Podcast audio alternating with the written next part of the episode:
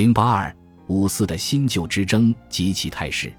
然而，从系统性和深入性来看，五四时期人们对新旧的抽象讨论仍是有限的，这并不奇怪，因为五四对新旧的抽象讨论，并不是为了满足纯粹理智上的需要或进行思辨的试炼，它只是为解决具体的新旧关系寻找理论上的支持。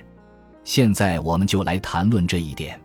从理论上来说，新旧的性质被相对化，把它运用到处理新旧文化中。就容易采取一种折中调和的立场，极容易承认新旧文化的互补性，不把二者看成是完全对立的两极。的确，那些强调新旧相对性的人，更多的是主张新旧文化的调和。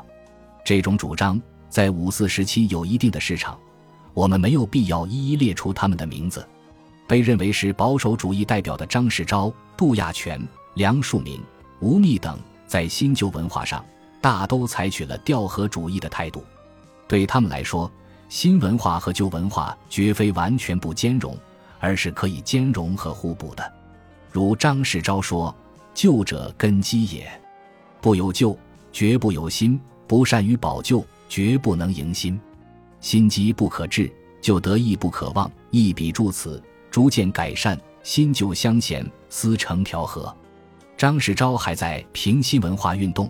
一文中以意大利文艺复兴和英国之王政复古为例，强调即新即旧不可端倪。有趣的是，实际上更倾向于新文化的李大钊，原则上对新旧也采取了调和的方针。他批评伪调和，主张一种真正的调和。盖调和者，两存之事非自毁之事。两存则新旧相与退散，而群体进化。自毁则新旧相与腐化而群体衰亡。李大钊坚信，只有通过新旧两种思潮的相互刺激和竞争，才能促进宇宙的进程和社会的进化。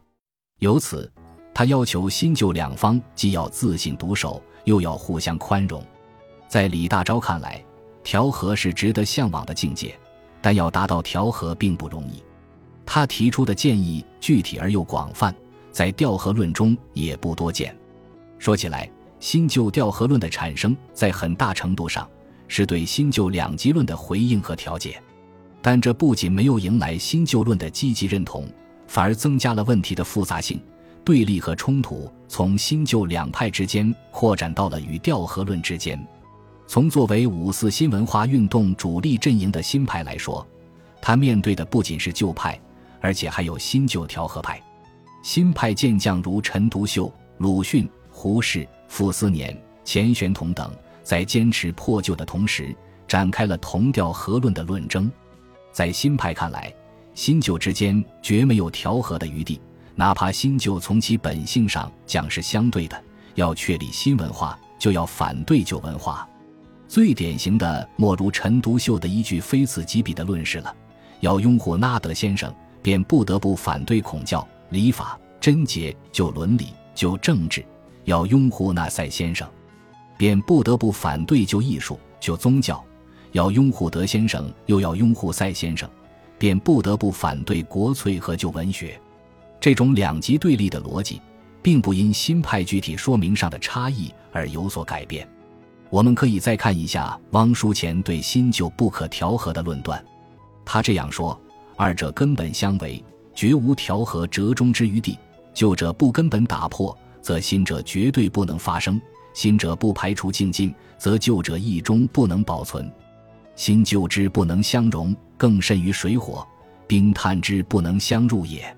对陈独秀来说，即使实际上最终有新旧调和的自然结果，但也不能作为主观的愿望来主张，因为这是人类惰性的作用，是文化史上的不幸现象。这种完全从消极面看待调和的论事，反过来又成为新派主张矫枉过正、偏激取法乎上的根据。从这种意义上说，新派现在多被认为是激进主义者，并不过分。但这并不意味着他们完全是无谓的精神亢奋。更主要的是，与新派对立的旧派，即所谓实旧不化者，以当时新旧激烈冲突的北大为例。比较典型的有辜鸿铭、刘师培、黄侃、马叙伦等。辜鸿铭这位拒绝任何新事物的旧派人物，把旧的一切合理化。其令人惊讶的言论，当然还有行为。如果在这里列举，就等于是一本正经的引用那只能作为谈注使用的东西。北大之外的旧派，非南北大之内的新派，甚至采取了人身攻击和借助当政的卑劣手法。林琴南就是代表之一。看看他名为《今生》的小说和他的《致蔡元培函》，便可清楚。总之，五四时期对于新旧的态度和立场，大体上说有三种：一是重新，二是上旧，三是新旧调和。前两种形态只去相反，但其思想逻辑都是从新旧不兼容的前提出发而立论的，试图站在新旧之间的调和论。其出发点则是建立在新旧可以兼容的基础上。五四新文化运动总体上就是在新旧这三种不同的立场和态度之下展开的，其冲突亦复如是，但更集中在重新阵营同上古新旧调和阵营之间。这可能表明五四重新派在运用自己的理智上有着十足的勇气和自信，这不是来自新的强势语言。而是凭借现代性作为后盾。至此，我们对五四时期的新旧之变做了一个实际上仍是梗概性的讨论。回过头来，新旧之变从晚清走到五四，我们能看到什么变化呢？